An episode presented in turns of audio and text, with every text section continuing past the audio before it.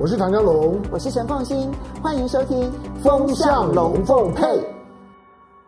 风向龙凤配，阿龙，我是陈凤新，我来带风向，我来跟风向，里面你晕头转向。哇，最近的风向呢，既有一边呢是奥运，嗯、另外一边呢是防疫，嗯、这两件事情我们都要跟大家来好好的谈一谈。嗯、我们先来介绍呢这两位今天我们邀请来的来宾，第一位呢是大家非常熟悉的赖谦赖教授。主持人好，我们的观众朋友大家好。第二位呢是大家非常喜欢的介文汲介老师，呃，凤馨好，香龙好，大家好。好，非常谢谢两位啊，一起来参与我们的讨论。我们先从全球的疫情开始说起啊。我知道全世界的华人其实有很长一段时间觉得我们好像快要可以正常生活了，包括西方，其实欧美呢，他们不断的解封，不断的解封，不断的解封，觉得我们已经要打败疫情，然后我们快要进入一个这个正常生活的时代了。但事实是如此吗？我们先来看啊，就是那么，嗯、这个世界卫生组织已经公布了，那么已经突破了两亿的确诊人数。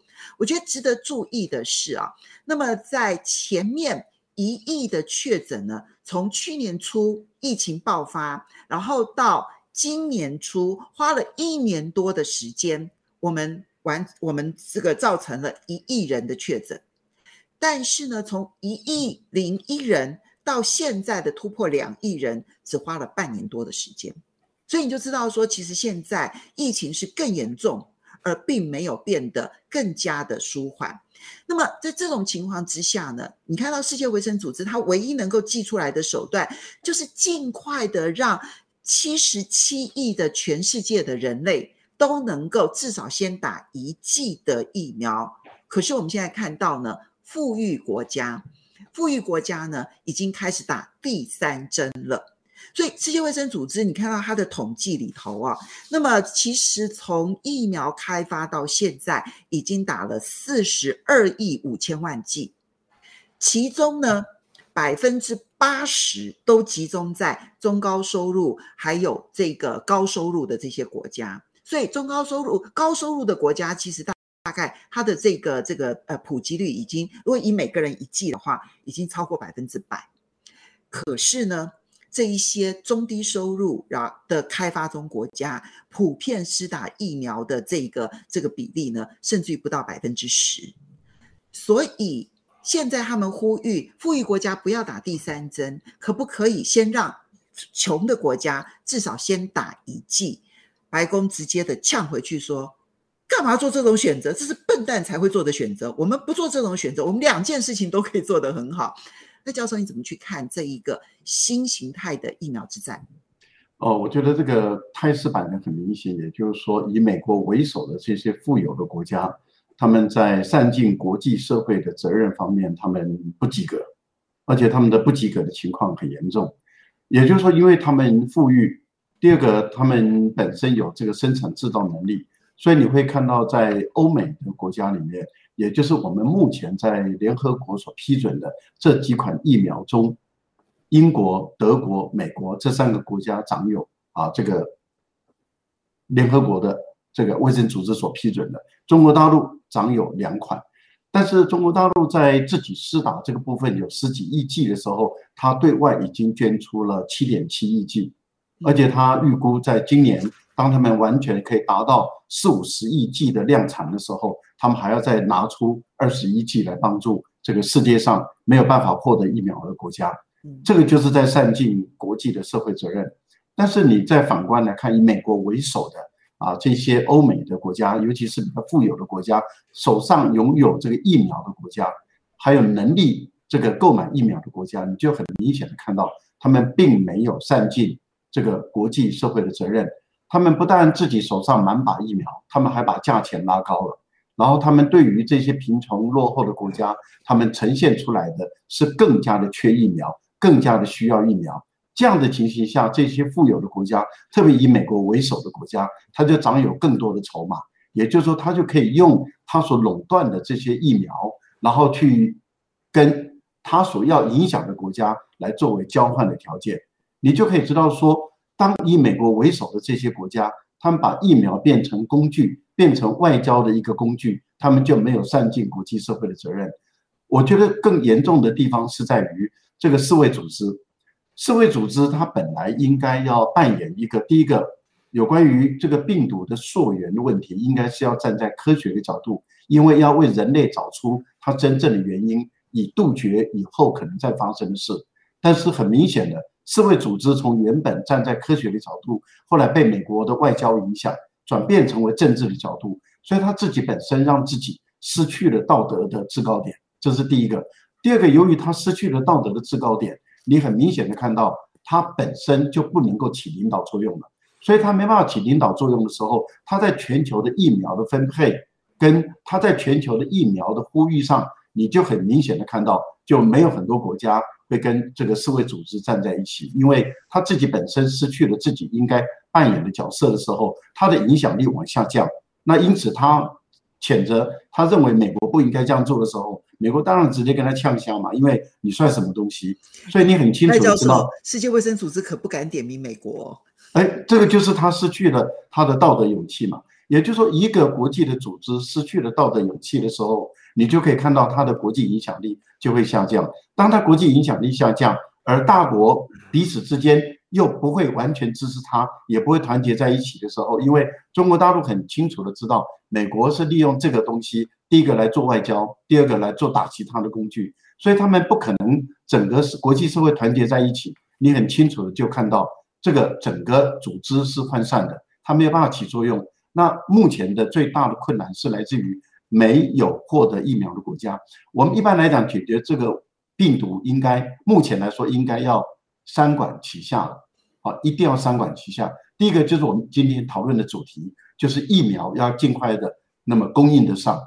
第二个就是对于这个外环境的杀毒，因为疫苗是内环境，另外一个外环境的杀毒这个部分也要脚步要快。目前我所掌握到的看到的资料是。有很多国家都已经在研究外环境的，例如说中国大陆已经在研究外环境的紫外线的杀毒，而且目前来讲已经在这个呃湖南呃湖北武汉这个地方在做测试。如果它的测试成功，然后能够被科学界接受的时候开始推广外环那个外环境的杀菌杀毒，我觉得这个会有很大的贡献。疫苗的打进来就是内环境，那第三个那当然就是药。所以我觉得这些医业、医药、生化科技发展的比较发达的国家，也要加把劲，在这个病毒的药这个部分的时候，研发的速度要快，然后价格要便宜。这样的情形下的话，我们人类就能够共同抵抗这一次的病毒。所以我觉得在国际社会里面，这些富有的国家要多尽一点是国际社会的责任，不要只有嘴巴，但是行为都不做。嗯，不过介大使，你就这样很清楚。其实最近呢，中国大陆在他呃，美国现在呢，在发挥他影响力的过程当中，他去，比如说他去东南亚的任何一个国家，或者他跟日本见面、跟韩国见面，他一定谈疫苗。就是呢，对他来说，其实带着疫苗变成最好的一个伴手礼。所以。WHO 呼吁的是，哎，你对于非洲啦，对于中东啦，很多的国家是买不起疫苗的国家，你可不可以多提供一些疫苗，而不要只是你自己所拥有？但事实上，对美国来说，疫苗其实是它发挥战略影响力最重要的工具，它怎么可能会去放弃它的所有权？其实，美国在这个所谓做国际人道救援这一块啊，它一向都不积极的，尤其美国政府。那美国有很广大的民间的 NGO 做国际人道救援这一块啊，还有就是这个就还有一个就是所谓的灾难救助 emergency relief，因为国际上我们分两块，一个是 emergency relief，因为那个 humanitarian aid，嗯，美国在世界上比较起来，它的政府对这两块一向不太重视。那可是看到还会看到美国，因为美国有很大的这个 NGO 的系统。所以你有时候可以看到美国人在这两块国际事务上面还有一些角色，这个是对比的。对比跟这个欧洲国家来讲的话，跟这个甚至亚洲的日本啊，还有这个大陆来讲，美国本来就就就就不是一个积极角色。那冷战的结束的时候，那时候我们有人就在很多学者就在笑，冷战的时候。结束有一个国际现象，大家没有注意到，就是俄罗斯、苏联跟美国同时从第三世界逃走，因为他当时有战略价值，所以都去争取这些这些非洲啊、亚非拉的国家。等他这个这个冷战结束以后，美国人跟非这个哦这个呃俄罗斯都从第三世界逃走。哎，这个形容还蛮贴切的。就就是冷战之后的这一些这些第三世界的国家，同时被美苏两大阵营抛弃，抛弃，而且是很明显的。那现在的问题就是说，美国是关注到疫苗外交，可是你看到它的疫苗外交不是出自于所谓的善心或者是公益，它是出于国际战略考虑，所以它现在的压力是它的盟邦要先拿到疫苗啊，不是那些第三世界、非洲啊、拉美啊这些落后国家先拿到疫苗，所以你就看到它实际的顺序上是以邦交国。这里面它的盟邦，你看到欧洲不需要，因为欧洲欧盟有这个 BNT 的系统，Pfizer 的系统。那美国这个 Moderna，日本就要的很，日本非常需要，韩国非常需要。那么东南亚这些国家，他现在慢慢注意到的就很需要，印度很需要，所以还有我们台湾很需要。所以你看，他给的比较大的，基本上都是先从他的这些啊战略价值考量考虑的。对象为主，那非洲国家排得很后面。那非洲的大致的这种状况啊，现在最近有一个消息传来，就非洲国家你给了他疫苗啊，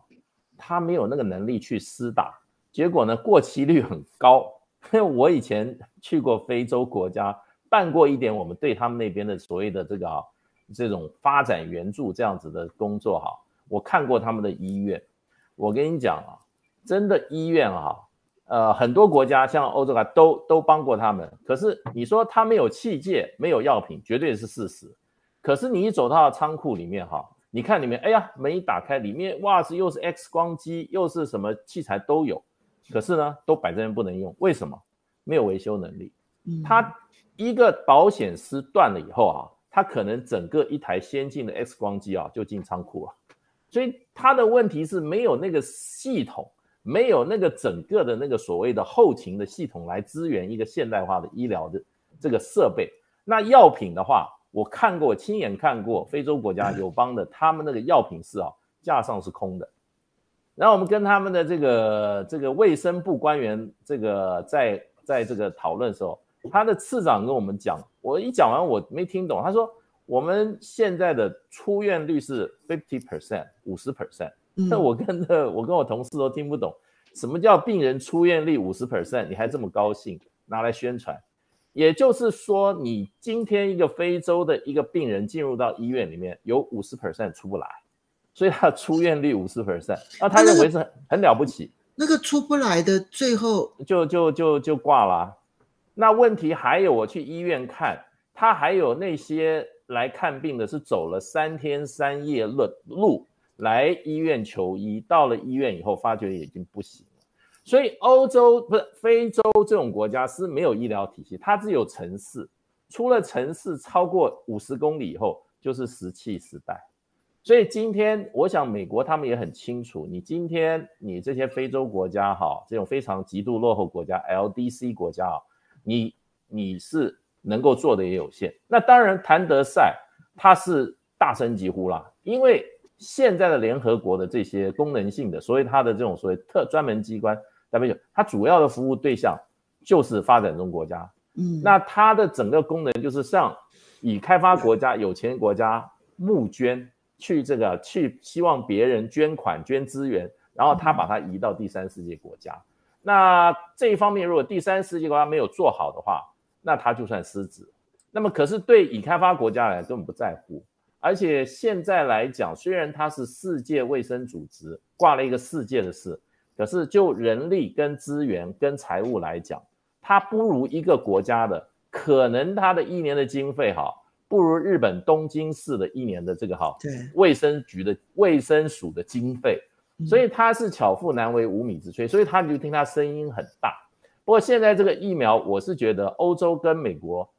的骨子里面。还是把它当做一个商品在看待，因为它必须要考量这个哈，它现在的专利权跟大量制造的这个能力哈，是不是要外放的问题？外放的话，它会损失很大，它的业者会对它的政府抗议，所以这个是跟中国大陆体系不一样。所以刚刚那个赖教授说，大陆已经给了六亿七亿，那所以大陆走走得最快，因为体制不同，然后所以呢，大陆会将来我认为是一个大量对外控制、对外输送疫苗的一个。主要的来源国。那美国跟欧盟在这上面啊，主要受制它自己内部产业的利益，它的脚步会慢很多。嗯，所以有各国结构性的问题，而 WHO 的部分呢，恐怕你也没有办法直接说它是人道主义的角度，恐怕必须要考虑的是。他自己其实服务的对象里面，开发中国家占了多数。其实他也要讨好他投票给他的这些会员国，对不对？哈，嗯。不过，像我们来看一下啊，其实中国大陆现在这一波的 Delta 病毒，其实它的疫情也必须要说真的是空前的严重哈。那么，嗯，从七呃不是讲说空前了，应该就是去年初以来最严重的一波了。好不容易整个大半年的时间，全世界都公认，就中国大陆其实整个疫情的控制是做得非常好的。啊，将近一年的时间，天天本土病例是零确诊，偶尔会有一些零星的本土病例，大概就是在很短的时间之内，一二十天之内，它就可以压抑到零确诊。因为它大规模的检测，把无症状感染者全部都找出来了。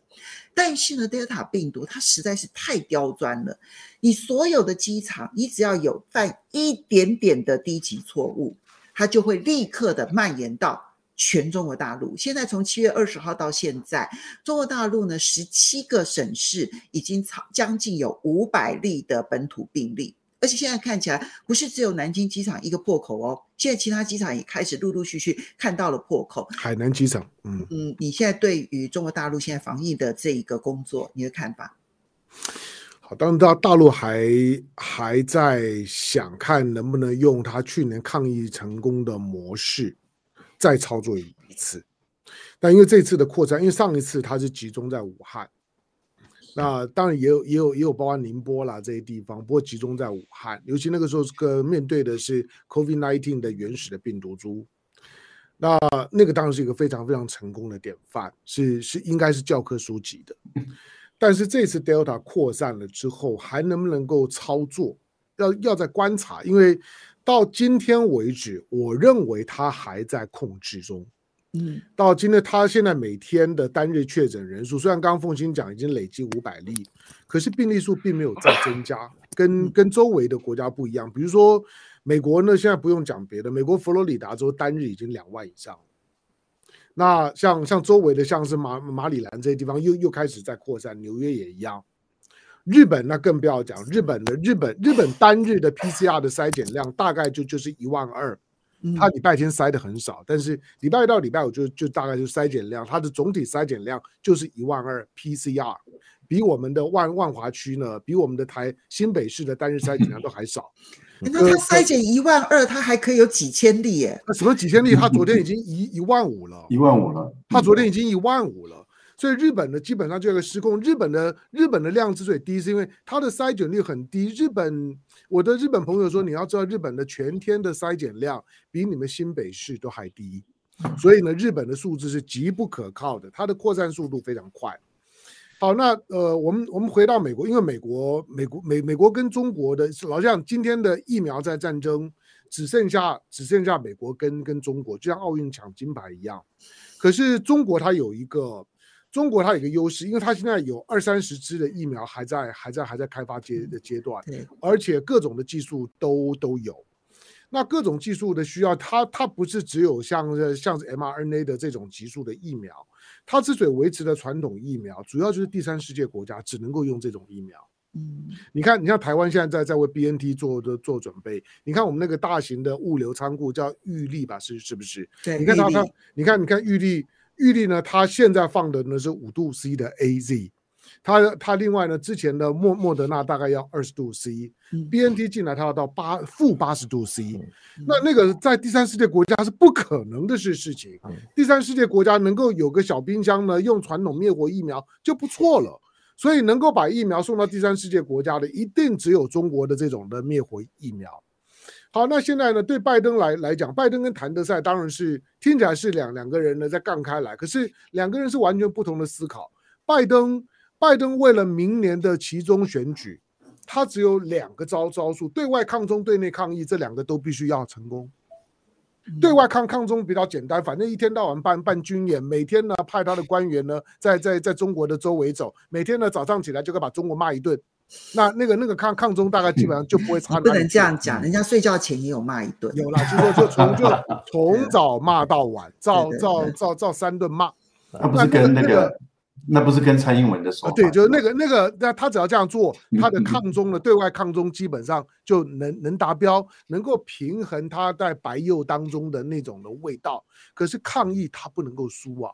所以他为什么对抗议这件事，他非打第三针不不不可？如果如果美国刚开的门马上又要关起来，他接下去呢仍然会有大麻烦，他的经济会上不去的。香龙现在美国其实还没有主张要打第三针哦，还认为他迟早会接受要打？他他现在一定是采取两个两个方式嘛，一个就是说呢，加强针可能可能是要是要打的，因为它的覆盖率还不够，所以现在呢，反正在在积极的在打疫苗，打疫苗是永永远不可不可避免的，它终究还有莫德纳，看起来呢，莫德纳的效果是 OK 的。你看他现在采取的动作，包括了疫苗护护照就准备动了。你如果没有打他能够接受的疫苗，打完两针的他不让你进来，跟上个月不一样啊。上个月是你没有打疫苗，是不是太好了？欢迎你来美国，一下飞机就就让你打。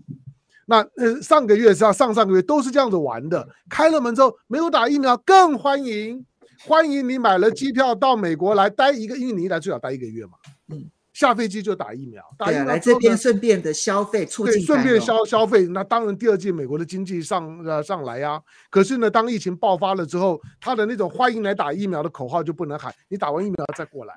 你要等到打完两剂疫苗再过来，那能去美国的就不多了。那拜登一定这样操操作。至于谭德塞，他终究会面到一个困扰，因为他的他的票是中国的朋友给的。他的钱是美国的朋友给的，怎么办？他其实就是这样。他在他要当选之前，他要靠中国的朋友，他他才能能当选。当选之后，他要靠美国的朋友才能运作啊。那这是你坐在那个位置上面来讲，永远没有办法解决的问题。所以他，他像像龙，你讲这个话，我就稍微让大家看一下。今天呢，在美国的 Political 这个网站上面呢，就出现了一篇文章，里面其实特别提到，就是世界卫生组织这一次之所以要二次的溯源，二次对于新冠肺炎的这个来源溯源，而且目标直指武汉的病毒实验室，它主要的原因就是因为谭德塞要竞选连任，他必须要讨好美国跟欧洲。当然啊，所以我我觉得他一定是两两，他一定会左左右为难，一边是友情，一边是爱情，怎么办呢？那那谭谭德塞家居是这种困扰。老实讲了，如果说真的是溯源了，今天就算北京再让你溯一次，溯完了之后呢，如果你不好好的去溯一下美国的德克里特堡，北京也不会善善善罢甘休的啦。德德克里特堡的问题是非常大的，因为因为因为在在二二零一九年，它瞬间呢就关闭马里兰，一开始呢有白肺病，它就关关闭了。对，嗯，那那个那个事情太诡异。美国在二零一九年呢，二零二零年有很多的疫情，到现在为止没有任何交代。何况欧洲像意大利的疫情是从美国美国进来，那是没有办法解释的事情。所以溯源这件事情现在是高度政治性在操作。但是如果真的从工位的角度来讲，那个呢，隐藏了非常多七三一部队的机密的德克里特堡是关键了，就是它一定会牵涉到这一部分。我只说现在呢，国际的疫苗政治学，美国的疫苗是放不到第三世界的，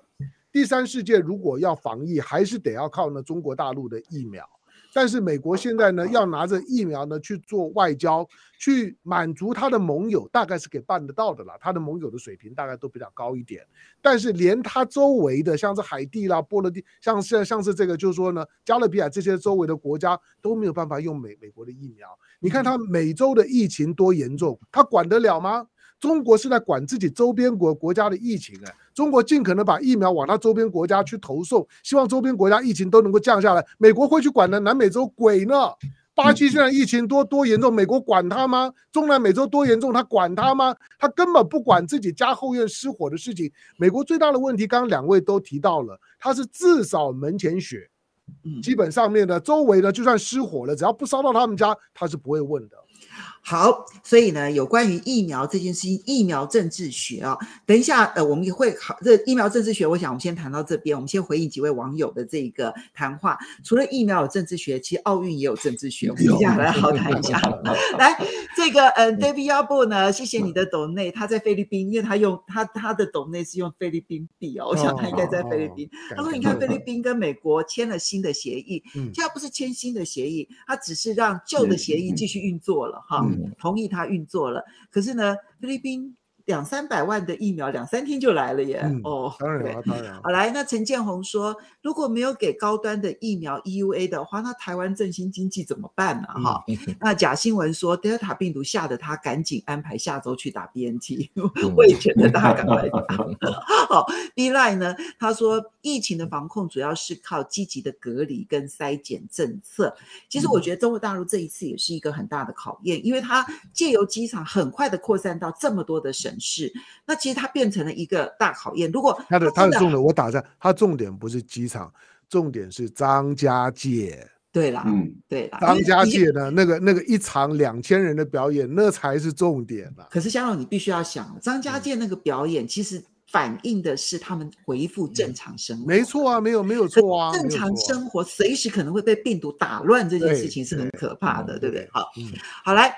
天意他说 Delta 太可怕了，他打了两剂辉瑞，现在还是觉得很担心哦。嗯、那杜修敏说 Delta 扩散速度过快，使用原来的方法到底是不是有效？要不要转换思考方式，把它当成流感，然后尽可能提高疫苗覆盖率，减少病情进程到重症或者是死亡，这也是一种思考方式。然后存乎一心说，感觉新冠疫苗的效率都有大问题耶。好，我们回到奥运政治学啊，我们先来看的是，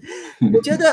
美国这一次啊，其实被 BBC 点名哦，啊，BBC 直接点名美国说，哎，你们的报道到底发生了什么事情？奥运每一年的奖牌用国家来排名的时候，用参加队伍来排名的时候，它是有黄金标准的，也就是金牌优先嘛，金牌的得奖数越高，一定按照这个次序排下来，等到金牌如果相同的时候，就去比银牌。银牌、金牌、银牌都相同，就去比铜牌。没有人用总奖牌数然后来比排名的。但我们现在很快的来看到，这是今天早上的《纽约时报》哦，今天哦，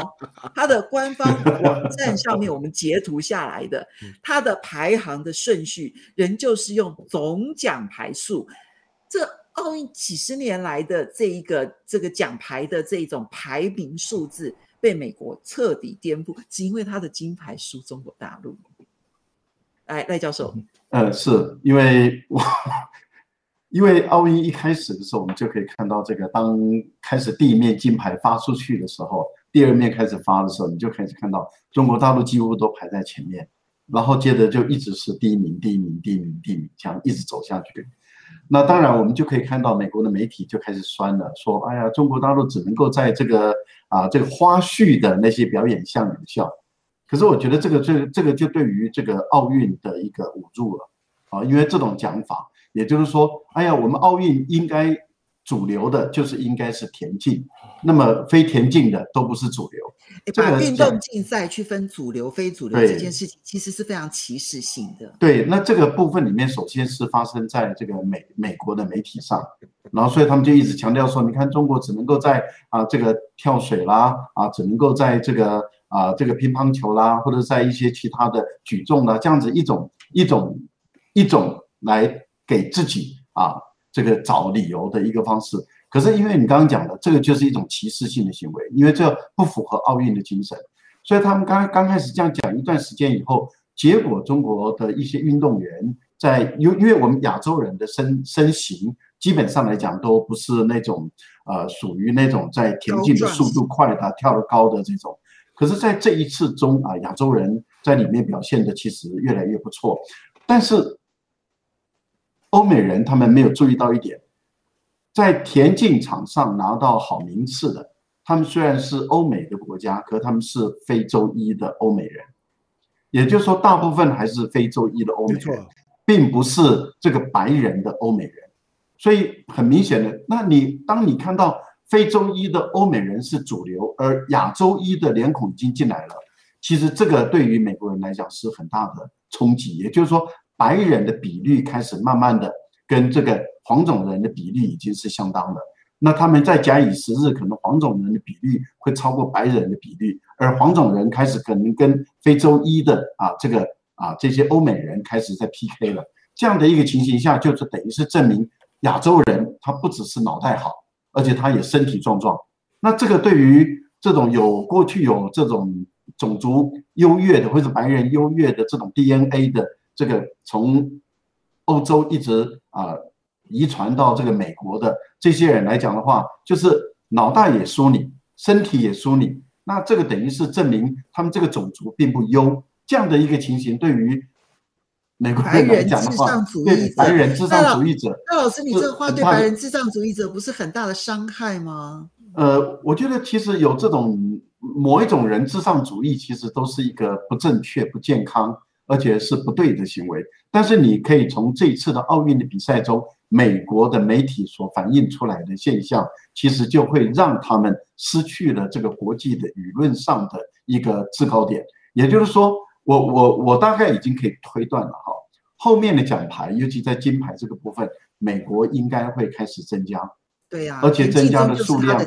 对，因为这是他的强项，然后他的数量会越来越多。那这个时候该怎么排？美国是不是又回来排金牌第一、第二这样排，还是继续维持这个总牌数这样来排法？我觉得这样这个美国这样子一个做法哦。会让自己沦沦为国际笑柄，其实连美国自己的媒体都看不下去了，也就是反中仇中，反到这种完全没自信的这个地步。我觉得这个对美国人来讲的话，真的是，尤其是美国的媒体在这一长的时间里面，他们本身的荒腔，这个这个这种做法，其实都已经让他们自己的报社，让他们的电视台跟他自己。我觉得他们在国际间的影响力衰落的情况真的蛮严重的。接大使，你自己曾经 驻外这么多年哦，你有看过这种现象吗？因为很很难以思议想象这样子的一种情况，对不对？其实，其实我对美国跟美国人的经验上的认知啊，我觉得他们一定会这样干。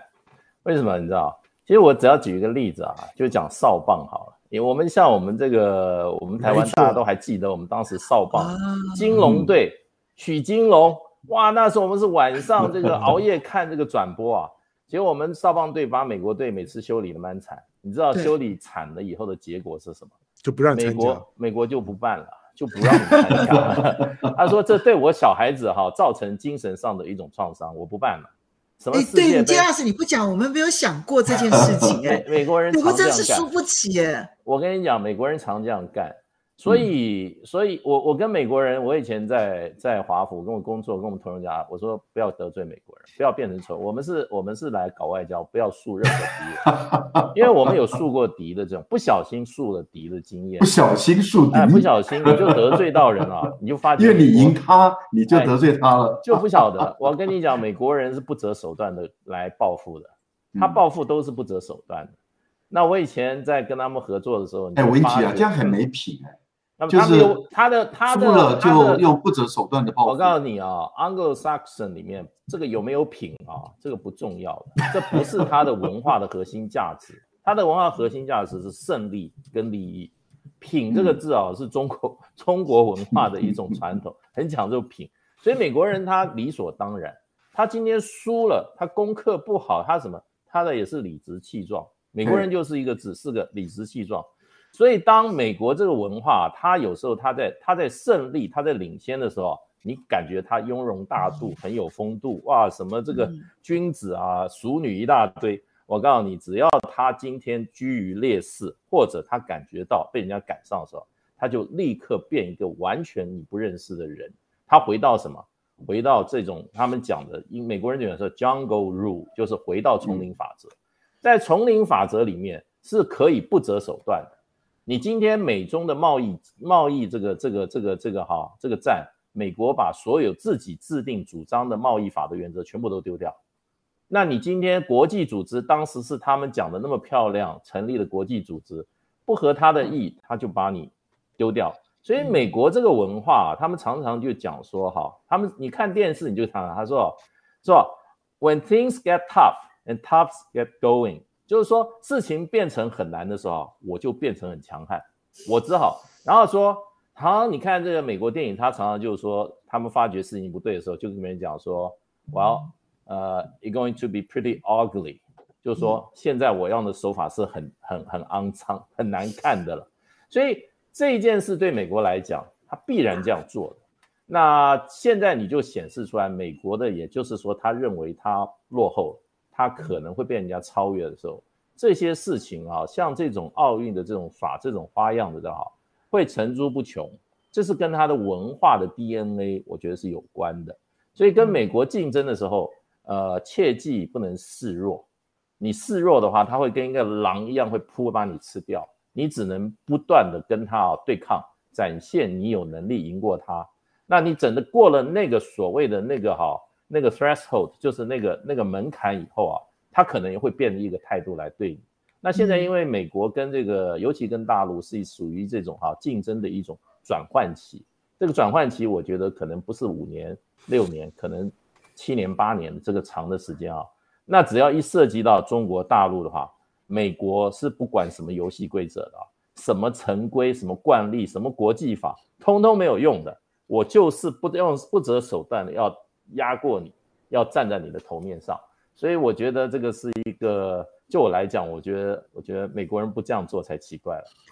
所以打不过你就改变规则，是。如果改变了规则还赢不了你的话，我就干脆把这个比赛给结束掉。就是这么样，就是这样。那 他屡试屡试不爽，每次都这样啊。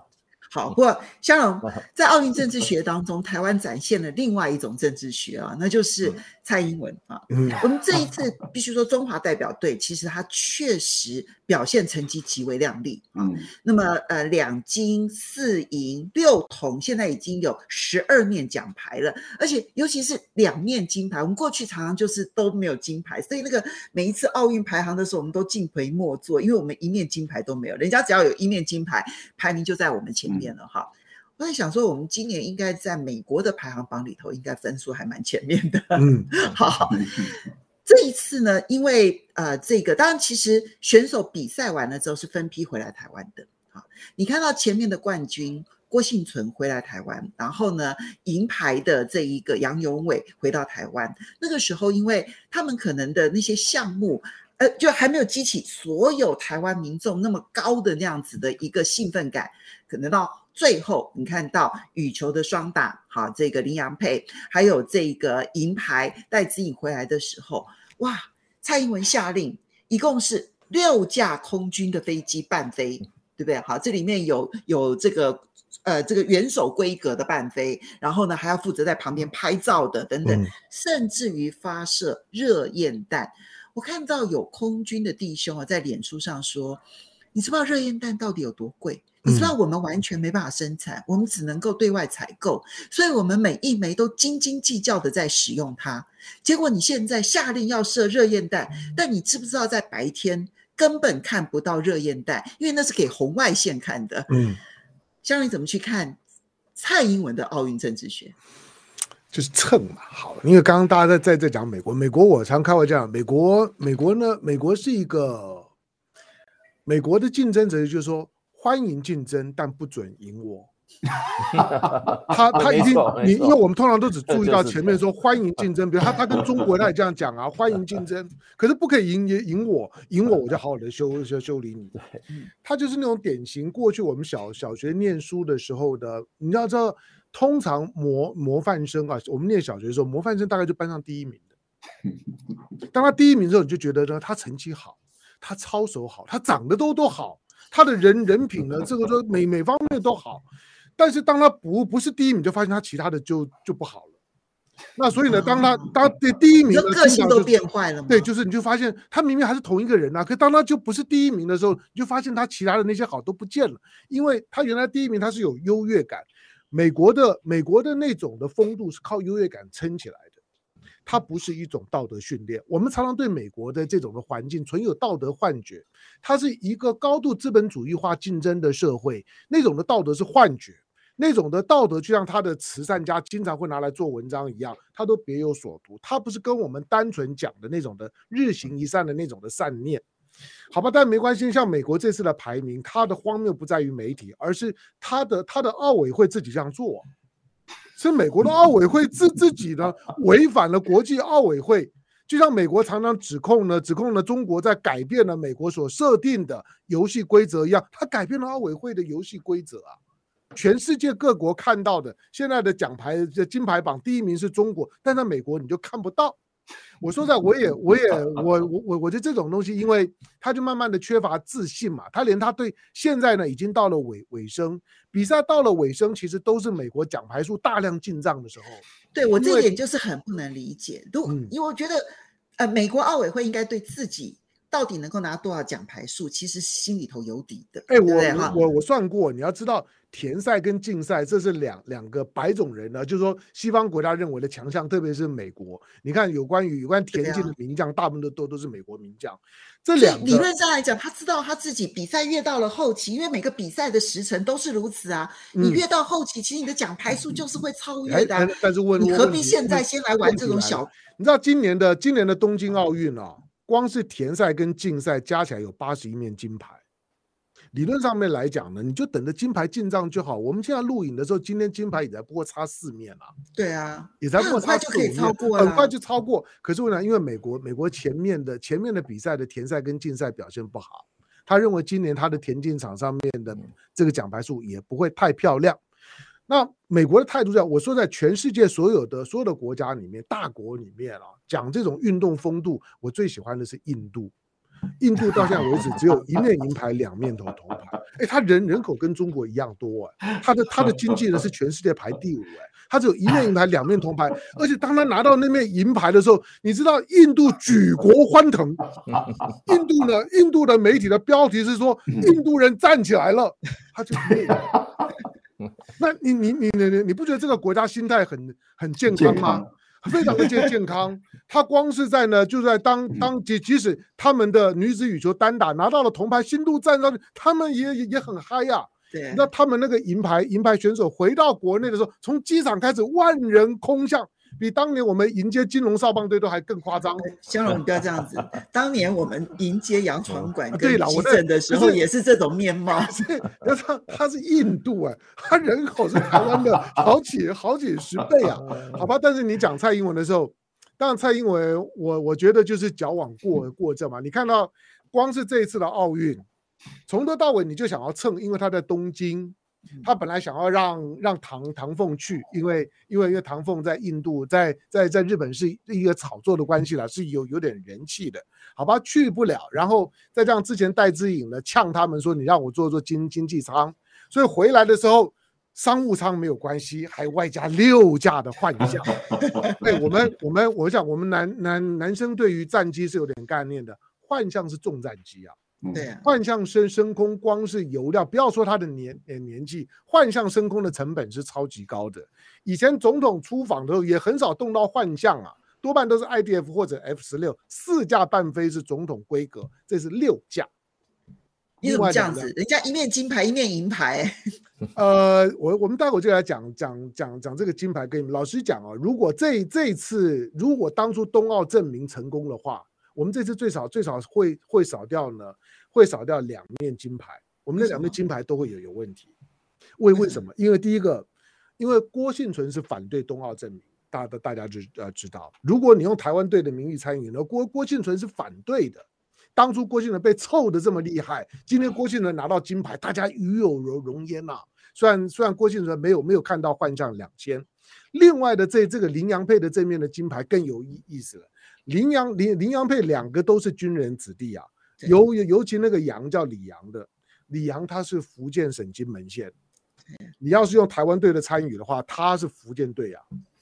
那个那个他他他会不会认为他自己是是是是台湾队？很有，我告诉你，我认识的福建的金门人，嗯，没有人会说我是台湾人，对，没有一个，包括我认识的董志生，你问他看看。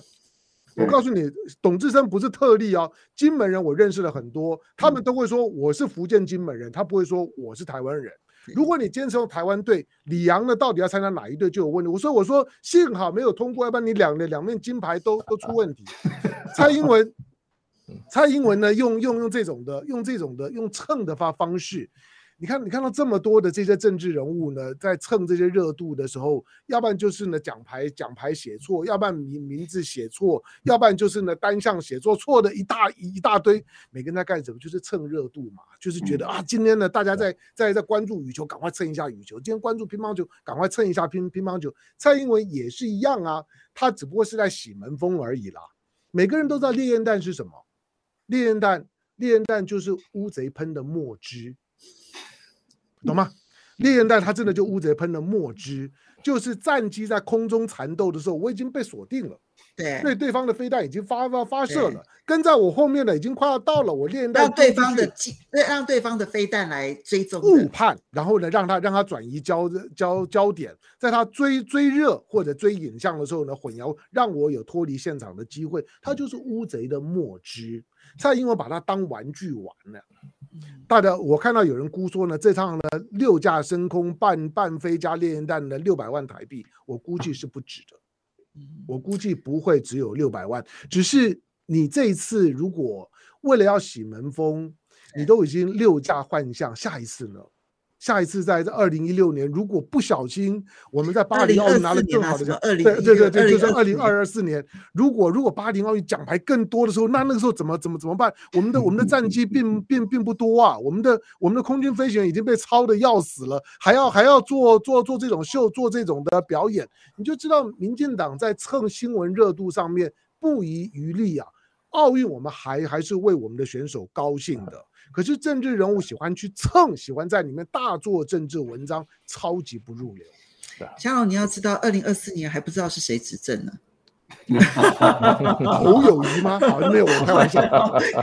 好来，所以其实我们刚刚讲的这个奥运政治学啊，你不管看到美国的扭曲，没有自信。坦白说，我认为最终他的金牌数应该会是第一。嗯，我认为最终，你现在算下来的话，其实最后他们的几个强项，其实有机会超越中国大陆。其实他没有必要去做这么没有自信的表现，但是他们所显现出来的那个丑陋面，我觉得就是没有自信。而这个没有自信放到蔡英文的奥运政治学，要用飞机来，要用军机来伴飞，其实也是没有自信。没有自信，他对于。体育竞赛、体育跟运动竞赛所投入的这一些，能够真正得到全民的认同，因为他不自，他不相信自己能够得到全民认同，所以我赶快努力的蹭。其实很多政治人物都是如此。然后我们来回应几位网友啊，那么呃，Saint True，谢谢你的抖内，然后 David Low，谢谢你的抖内，然后 Helen W，他说半飞就是为了要蹭小戴啊，因为人气高啊，哈。然后 Left Hand with 嗯 Destiny，他说。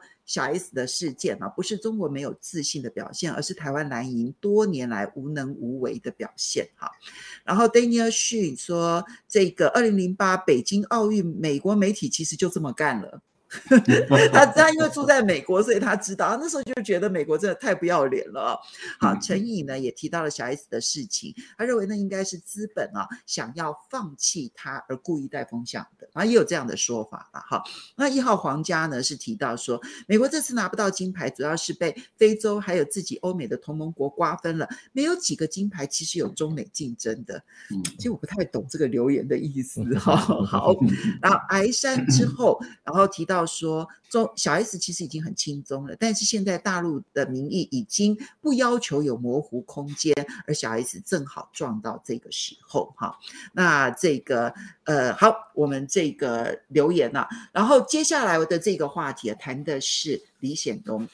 美呃这新加坡总理李显龙呢。已经有很长一段时间不再对中美之间的关系发表言论哈，那这一次呢，在拜登上任之后呢，他第一次的对于中美关系之间现在的发展情势表达了他的忧虑。他的忧虑分几个重点，第一个，他认为美国误判，美国误判想要把中国大陆列为敌人，他认为这会是美国严重的误判。嗯。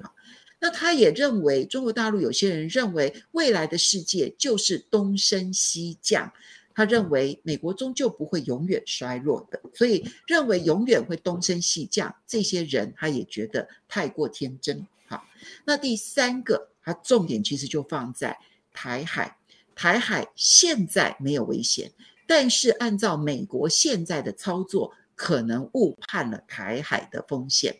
赖教授怎么看李显龙这一番的言论？我觉得李显龙这份的讲话是深思熟虑的啊，也蛮有智慧的，因为他首先要表态的就是说，东盟的国家这四个国家他都不想选边站，嗯，也就是说你美国要逼我们选边站，我们很痛苦。所以他是先帮东协所有的国家表态，对，因为他等于是帮东协的国家来讲话了，也就是说我们不愿意选边，那我们愿意跟两边都维持建立非常好的关系，但是谁逼我选边，我就不会选他那边。我觉得这句话的另外一个潜台词就是说，你谁逼我选边，我不会选他那边。那我们很清楚的知道，中国大陆并没有要求他的其他的好朋友选边站，现在要现在要求的是美国。啊，所以我觉得这是不同的一个策略，也就是说，大陆不要你为难，美国是要你为难，你要我跟他来选一个，那这样的一个情形，我觉得美国的这个战略反而是错误的，因为绝大部分的国家都不愿意选边，东盟已经表现出来了，其实东盟这个表现就反映出欧盟的笨拙，也就是说，其实欧盟应该也要像东盟一样这么聪明，说我不选边站，这样的话，你欧盟就有更多的空间。可是欧盟却倒向美国的时候，例如说欧盟的最高级的外交，呃，那个外交跟安全的高级代表，他就说，我们这个欧盟跟华盛顿的关系永远会比北京好很多。他这个就是等于是倒向那边，他没有筹码，没有空间。可是李显龙的这个说法，使他有更大的筹码，也就是说，你美国要拉我的话，你要付出更多的代价，而这个代价，你付得起，付不起。你愿不愿意付，这是两件事了，啊，所以我觉得你从这个角度，我觉得李显龙的讲话很有智慧，他已经帮东盟的国家创造了更多的东盟的影响力跟筹码，我觉得这是第一点。第二点，他在提醒美国，我觉得这一点很重要，他就告诉美国，中国不会是苏联，所以你去打共产党，他不会因为这样而裂解，因为目前来讲，全世界支持度最高的就是习近平。如果以政治领袖来说，你说也就是说获得他的对获得他的在国内的支持度最高的政治领袖是习近平，因为你任何一个国家的政治领袖在国内没有任何一个人像他获得了这么高的支持度，而且目前来讲，他所领导的共产党，因为共产党经过这么多年的这种打贪打腐，然后他们本身的行政的效率、政治的效率一直在提升的情形下，他重新获得。中国民众的对他的支持跟认同，所以你可以看到，目前来讲，中国共产党的支持度在整个中国，它一直往上升，而且目前来讲，它是强而有力，而且他们，你当你美国越打中国，他们越上下一心，他们越团结，这点就是李显龙在告诉美国，你不能够啊以为他是苏联，他不会崩解的，他会只会更强大。第二点，他是在告诉美国人说。你不能够说你嘴巴刚刚，因为像我们讲的，或是还有文吉讲的，就是说你嘴巴讲竞争，但是只能赢你赢。对，他说全世界。这是刚刚介大使他提到的，这样他真的跟美国人接触的感觉真的是，你不能不小心赢了他。这个就是李显龙他在提醒美国，而且他讲的很直率，就是说你的讲说你欢迎竞争，但是你的意思是只准你美国赢的竞争，那这个怎么可能呢？这怎么可以呢？我觉得他的讲话这么的直率。是一个非常罕见的一个政治领袖。你看欧洲哪一个国家的领袖？美欧洲的国家都比李显龙呃都比新加坡大哎。对。特别是德国、法国啊这些大国，没有一个国家政治领袖，包括梅克尔都不敢像李显龙这样子跟直接跟美国人说话，说哎，你的竞争就是只准你赢的竞争了。那世界哪有这种事？我觉得这个点是非常有聪明的。但是我觉得他谈到中国的时候，他认为说中国有一些人认为美国已经衰弱了，所以中国可以更强悍的来跟这个美国对抗。他认为这样的一个预估是错误的。但是我坦白说，我觉得这个不这句话里面我有补充的意见。为什么说补充的意见？美国没有看起来没有衰弱的很快，可是因为中国上去的太快，相对来讲美国就是弱了嘛。这也就是林毅夫他在啊前一段时间，应该在七月二十六号的时候，他的预估里面，其实林毅夫对于经济的预估基本上来讲，准确度是蛮高的。他认为说，十年内中国大陆的 GDP 跟美国是 PK 了，就是一样的。但是他估计，当中国的人均收入是美国人的二分之一，因为现在大概是六分之一嘛，那他估计，当人均收入是美国人的二分之一的时候，以中国的四倍多的人口，GDP 就超过美国的一倍了。对，那这样的一个情形应该是在双百，也就是二零四九年的时候，那这样的一个情况，中国的 GDP 是美国人的一倍。你想想看，美国的任何高科技的技术，它就不能够卡住中国人的脖子了。换言之，也就是说，一个 GDP 超过美国，而且远远超过美国，是美国的一倍的一个中国，它那时候有计算，就三个市哦，也就是北京、天津加上海三个城市加上五个省，它的 GDP 的总和就是美国的总和。那你想想看。一个十四亿人口，假设了，我们是以当时或算十五亿好了，十五亿的人口，它里面有三亿到四亿的人口的国民所得是跟美国一样多，那你其他的人加起来的话，那你想想看，它还有什么技术，还有什么科学发展不起来？我觉得在这一点的估计里面，并不是把美国估低了，而是因为中国超越美国以后，美国相对中国来讲就低了，那这当然是。东升好，我们假设是这样讲，东升西不降，但是东升了嘛，而且东超过西的时候，那当然你可以用一般的讲话来讲，就是东升西降。其实应该讲是东升西不降，但是东已经超过西，那这样的情形，你美国怎么跟中国竞争？嗯，当然，我觉得李显龙其实对中国大陆算是善意的提醒，嗯、可是我觉得他自己很清楚，因为他提醒的其实是一般人啊，就。在一般民众当中，我觉得有这种现象，但我并不认为中国大陆的主政者认为东升西降了。我觉得他们的主政者，其实到目前为止所展现出来的这一个谨慎的态度，还是认为其实中国大陆自己内部还有很多问题，他们现在努力还在控制他们自己内部的问题。不管说他的方向对还是不对，可是至少他的重心点是往内看的，跟美国的重心点一直往外看，而忽略了他自己内部问题，我觉得是一个很明显的差别。所以，接大使，你刚刚提到了李显，呃，这个这个美国人的这个态度，哈，基本上就是你不可以赢我。啊。我觉得他现在在每一个方面要求要求说，我必须要高人一等，反而是他开始对于自己没有那么有自信的一个展现。李显龙的这一番话，他能够为东协跟美国之间的关系定调吗？我觉得李显龙的话很有代表性。我看了他整个的这个逐字稿，那我觉得李显龙已经有他老爸的影子了，那个水平相当的高啊。那我觉得他是站在一个客观地位，同时给大陆、美国跟台湾很具体的建议。他跟大陆讲，你现在就是不能自满，就是没有东升西降，没有那么简单。美国没那么容易啊，就被你超越。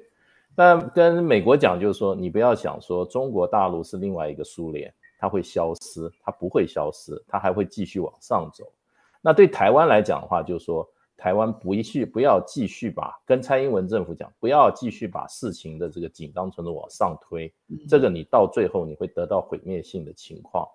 那可是我觉得它里面讲了一句还蛮有蛮，因为这个这个这个讨论基本上除了讲这个美中关系以外，接着就直接问台湾那个那个 moderator 那个主持人直接问台湾，单刀直入。李显龙高度评价九二共识，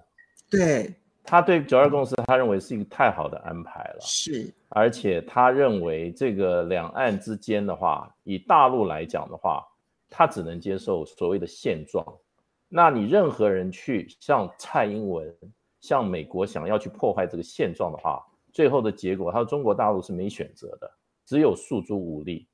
那么这个是没选择，他讲的算是讲的蛮清楚的。这个话他说，美国方面他跟这个 Austin 的这个外国防部长见面的时候，他觉得美国方面让他放心了，也就是美国也也也说，我不会去支持台独，我会维持所谓的现状。可是。他对于蔡英文政府，他没有这样子这样子的表示，所以我觉得他对这个整个这个这个这边我们东亚这个国际大事啊，美中关系，包括两岸关系啊，那么他做了一个很清楚的勾勒，而且他的论述非常有说服力。那所以这篇他的整个的那个 transcript，他全部放在网站上，Aspen 网站，其实大家有兴趣可以看一下。嗯，那雅斯本安全论坛，安全论坛，我觉得这个这个是一个非常。呃值得参考的，而且我觉得是充满善意的一个建言。那对于东协国家，他本来他就在国际事务上，新加坡就是一个舆论领袖嘛，意见领袖。嗯、对，那我想他也是站在东协，任何就是说跟跟这个所谓的，就是说美中之间关系发展的相关的 stakeholder，就是说这些利益的共享人的一个观点。我觉得他的参考性可能已经超越了这个光给东协，那么其他东协以外国家，我觉得他也是语重心长。好，所以香龙其实呃，李显龙这番话既是为东协各个国家表态，那么他同时也给了中美提醒，希望看起来还是希望站站在中立的那一边，但是他显然表达了对于台湾目前情势的一个担忧。我们现在也来看啊，就是其实拜登上任之后。八个月的时间，然后呢，最近批准了一批对台军军售，主要是四十门的 M 幺洞九 A 六自走炮，好，那大概和这个美元是七点五亿美元，所以看起来拜登他在装备台湾战备这个标准上面来看的话，还是保持着原本的态度吗？我们刚刚讲拜登，拜登一定要一定要继续搞搞两个对抗嘛，就对外要抗中啊，对内要抗议，这两个都比较成功，所以他对中国的态度，对中国的态度呢，现在西方国家包括美国，他都是用用用绕用绕圈圈的方式在表达，他不会直接去反中，但是他保台，那所以呢，他用保台的方式呢去诉求他的反中，呃，保台的里面的逻辑就是一个反中的逻辑。这次的，就是说幺洞九的 A A 六的自走炮的套件啊，这个其实你大致如果你看看之前的军售的新闻就知道，这个是从川普时代延也延续下来的，是川普的当时的几个几个军售当中的没有确定的部部分，那这只是延延续性的案件，何况它的敏感度不高，因为它基本上面就就就是近岸法防御的，就是近岸法防御的火火火器而已，就说它没有它没有视距。外远程的杀杀伤力，好，所以呢，并没有根本的去改变什么，好，但是呃，他呃李呃李显龙讲的话，我觉得对台湾来讲啊，呃，当然因为因为新加坡他对两岸事务是关注而且是熟熟悉的，两岸之间的重要会议都都在新加坡办的，那孤汪会谈也好，就说呢马习会也好，都是在新加坡，新加坡当然是很熟悉的，他对华人的思维也是很熟悉的。李显龙，李显龙态度很清楚。李的李显龙认为九二共识是好的，李显龙是支持九二共识的。其实只差一步，如果如果李显龙的话在拜登的嘴里出来，嗯，美国支持九二共识。我想今天所有的问题就在这这这这句话上面：美国支不支持九二共识？美国美国如果像是李显龙一样支持九二共识，两岸的问题就没有了。但是美国愿不愿意这样做，我很怀疑。对，就是今天两岸就和平了。我我说实在了，今天今天蔡英文蔡英文呢，有美国撑腰的时候呢，他不接受九二共识，不接受两两岸一家亲，两岸接下去呢，除了继续呢走向一个更不可测的未来以外，没有其他的可能性。但是会让蔡英文转性的，就是美国的态度。美国到现在为止只说。Kurt Campbell 只说我们不支持台独，这老掉了。我说你讲完之后啊，第一个没有新新鲜感，北京方面连官方回应都都都很懒，根本就不理你。那你不支持台独，如果你倒过来讲我反对台独，哎，这个就有新意。如果你再更进一步讲说呢，我支持九二共识，那个意义就是非常不一样。那你蔡英文非非得要开始认真的去处理两岸关系不可。蔡英文现在态度就就是，反正美美国的态度还是跟过去一样嘛，所以我就是采取一个不跟对岸有任何互动接头的可能性。至于就是说呢，你看到的李显龙在谈的做中美的大政治格局的那个理解，那个理解当然没有问题。我们也一直在提醒大陆的朋友，不要太自我膨胀。以为以为今天已经可以取美国而代之，美国在很多方面来讲，它仍然是遥遥领先。我们必须承认这个这个是这个是必须要认清现实。中美的竞争是一个非常漫长的过程。可是如果真的要去调整美国对中国的战略打压跟全球的掌控，中国应该做一件事情。中国应该努力帮助两个国家，一个叫日本，一个叫做德德国。日本跟德国这两个国家仍然是在二战之后的美国的军事占领状态，